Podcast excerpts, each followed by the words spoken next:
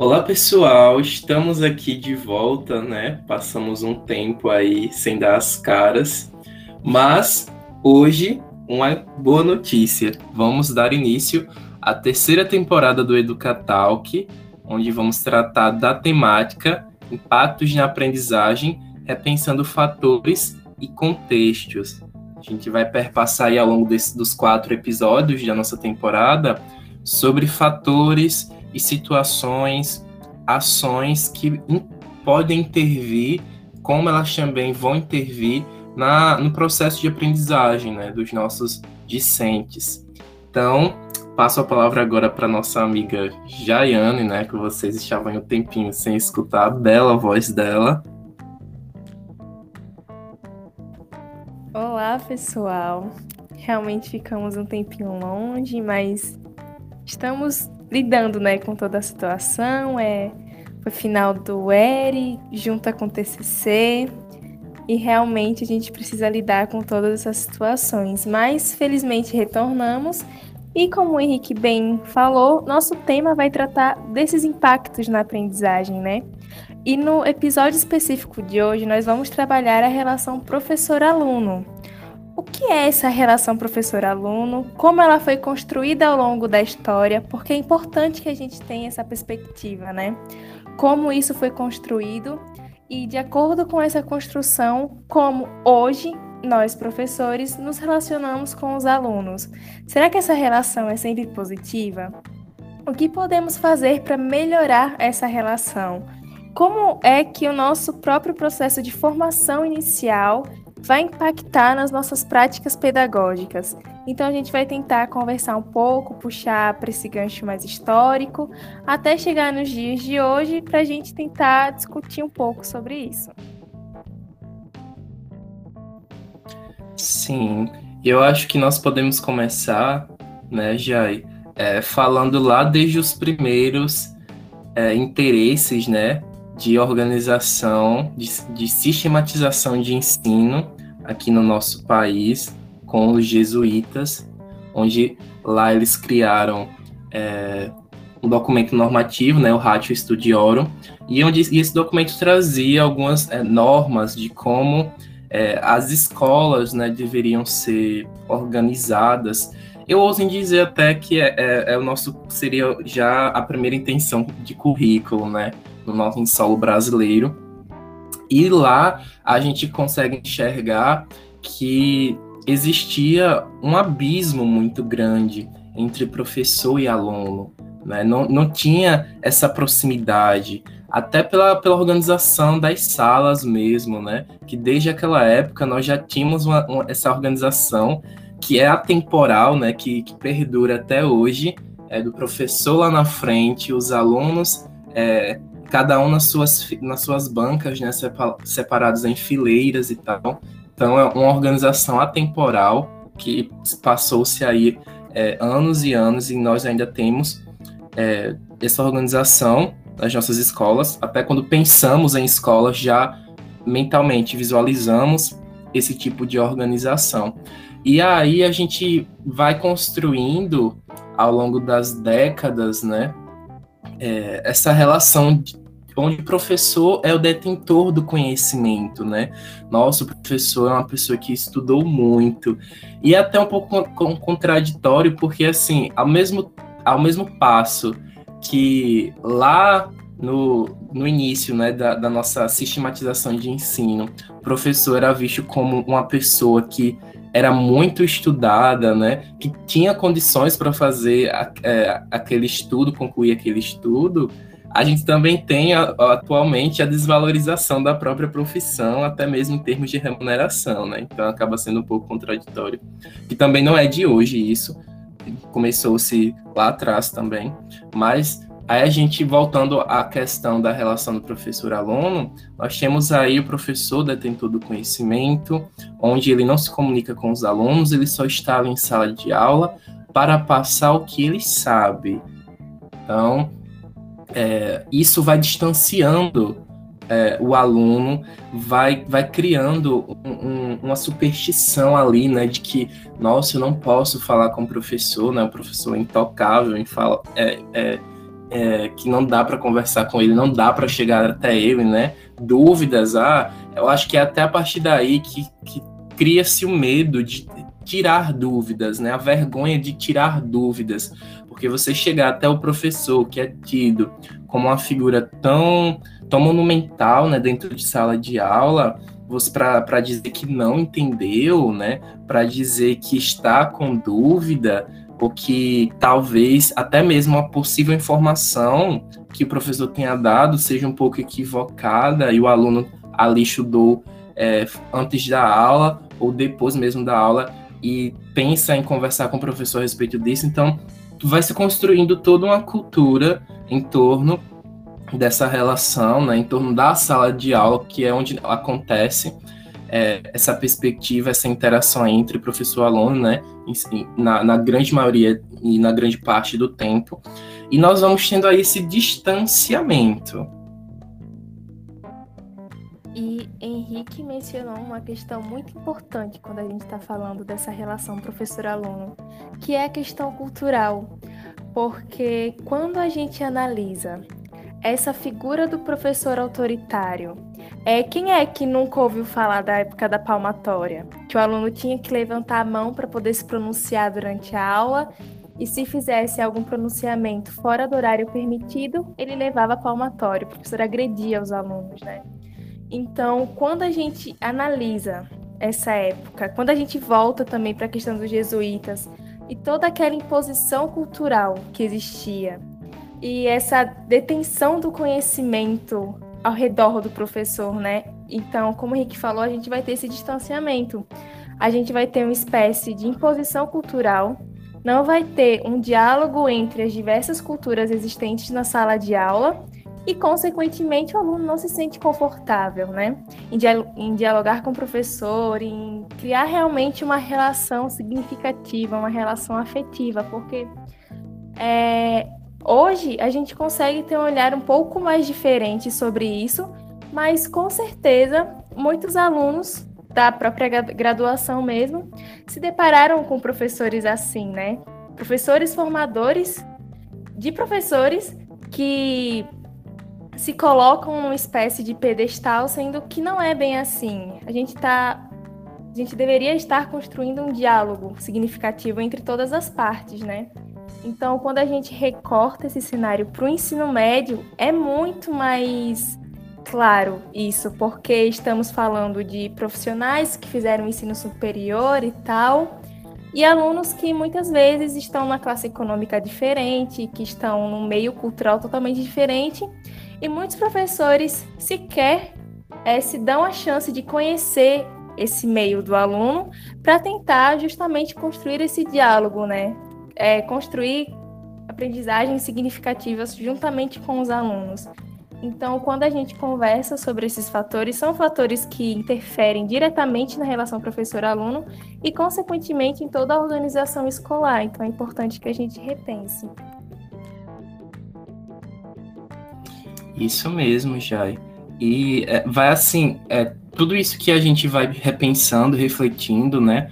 Ele quebra totalmente o processo de aprendizagem e quebra também é, o, o, o, lugar, né, a, a, a, lotação do aluno enquanto protagonista desse processo, enquanto é, protagonista da, da, do próprio objetivo do ser docente, né, um dos protagonistas ali do objetivo do ser docente.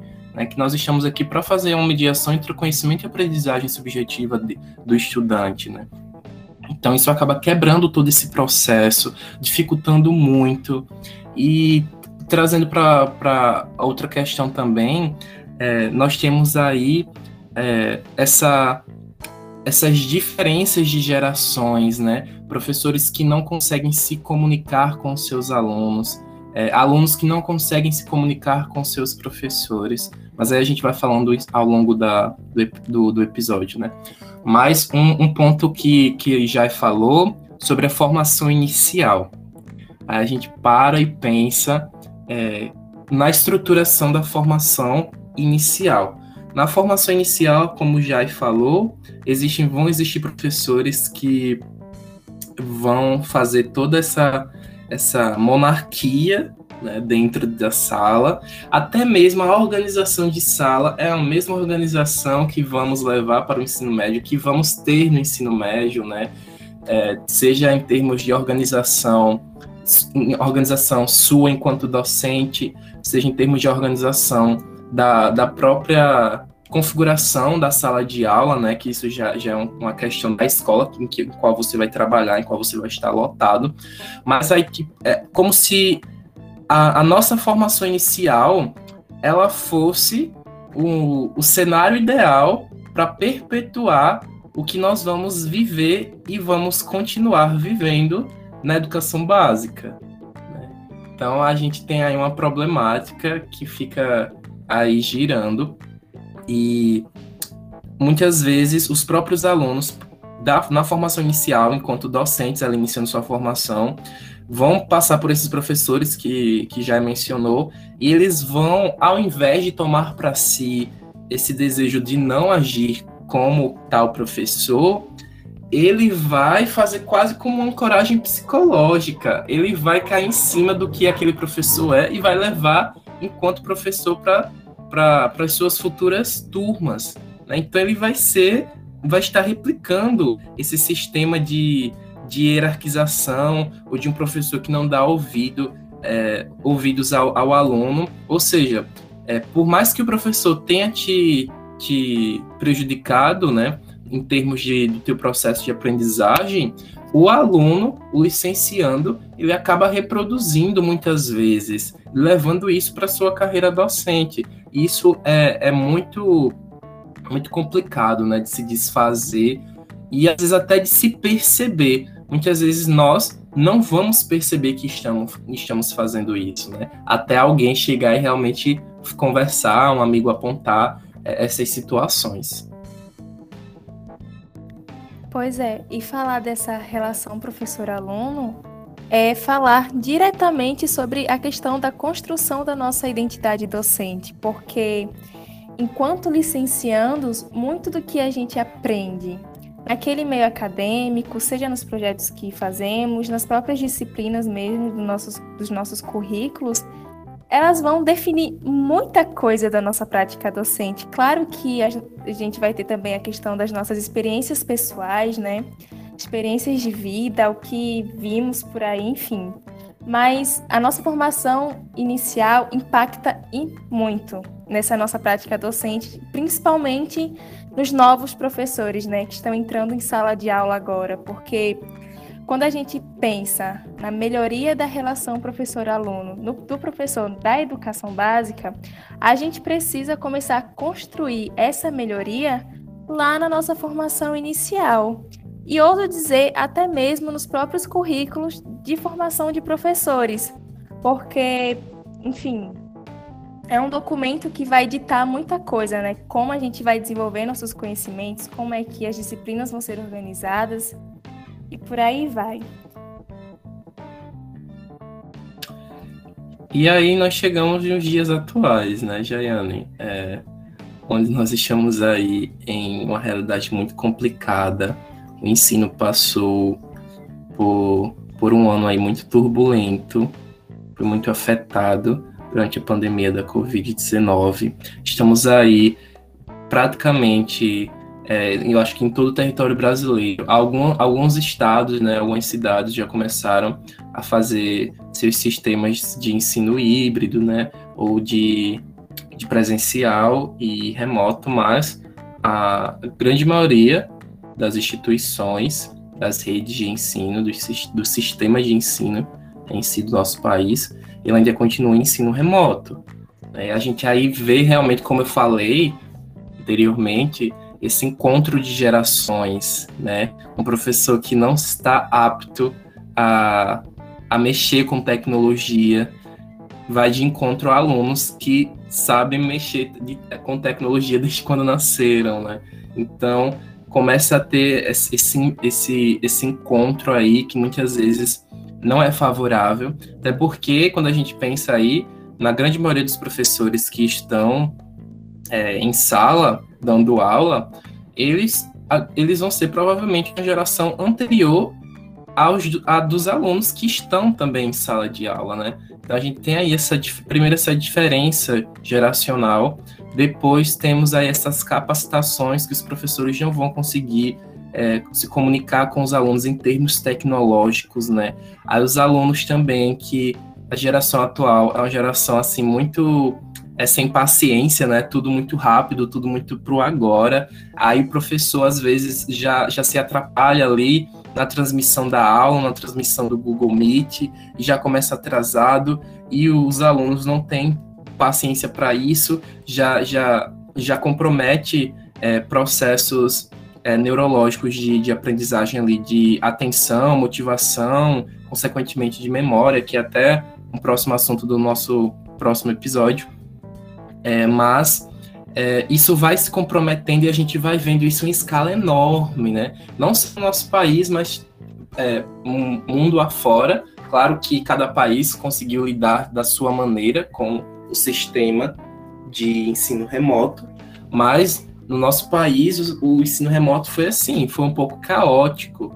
Era o que a gente tinha para o momento, sim, né? Era o que nós podíamos fazer para também não perder completamente os rumos de educação, mas também não podemos deixar de admitir que foi um ensino caótico, né? Foi aí um ano muito caótico em termos da relação professor-aluno que ficou distanciada, né? Professores que ficam lá na sala de aula sem ter nem na sala de aula não, na sala de, na sala do Google Meet, né?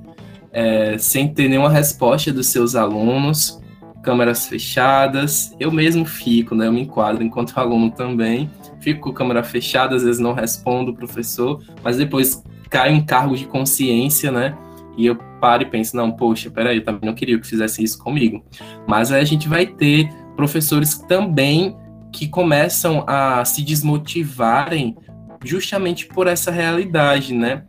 É de estar ali dentro de uma sala virtual e os alunos não darem nenhum tipo de retorno, até mesmo em suas expressões que é um, um ponto muito importante para a avaliação da aprendizagem, né? A expressão do aluno, né? Essa, essa, parte sen, essa parte sensível, né? De sensibilidade em perceber se o aluno está aprendendo ou não, ela acaba sendo quase nula, porque vai ser tudo mecânico, através de formulários, através de, de mensagens, de atividades virtuais, enfim. Então, vai distanciando mais ainda é, a relação do professor e do aluno. Um outro que ainda consegue realmente se enquadrar aí nessa, nessa, nessas questões virtuais e trazer os alunos a si, para si, na verdade. Mas, de, de modo geral, nós tivemos um comprometimento muito grande agora com esse ensino remoto. Pois é, eu acho que o ensino remoto realmente veio para é nos mostrar que o Brasil não está preparado para assumir esse tipo de sistema, né? Os professores não estão preparados e os alunos tampouco, por não possuírem, apesar de compreenderem muitas, muitas questões tecnológicas, a gente tem que ver a questão financeira também, né? Infelizmente, a maior parte dos nossos alunos da rede pública não possuem acesso a esse tipo de tecnologia por não possuírem dinheiro mesmo para comprar um celular, comprar um notebook, assinar um plano de internet legal.